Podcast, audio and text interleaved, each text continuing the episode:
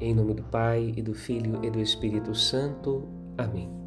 No caminho da palavra, neste domingo, dentro da oitava do Natal, celebramos a festa da Sagrada Família de Nazaré pedindo a Deus a graça de sermos mergulhados um pouco mais no mistério deste lar abençoado, escolhido por Deus Pai para seu Filho unigênito.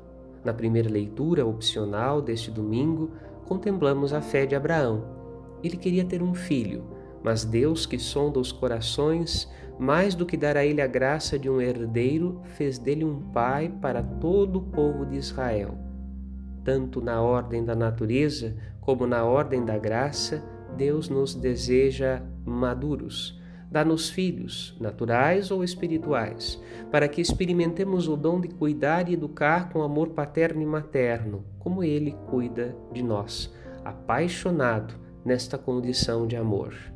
Jesus nasce filho na família de Nazaré e na cruz fica notável sua maturidade divina ele ama e se entrega com o coração do Pai por todos, em lugar de todos que não sabem o que fazem, porque ainda não conheciam a Deus de quem se diziam servos. Esse doce convívio com Jesus precisa ser a meta da nossa vida nesse mundo. Doce e pedagógico convívio que nos amadurece a todos no amor. A todos eu desejo um Santo Natal e muita paz. Padre Rodolfo Morbiolo.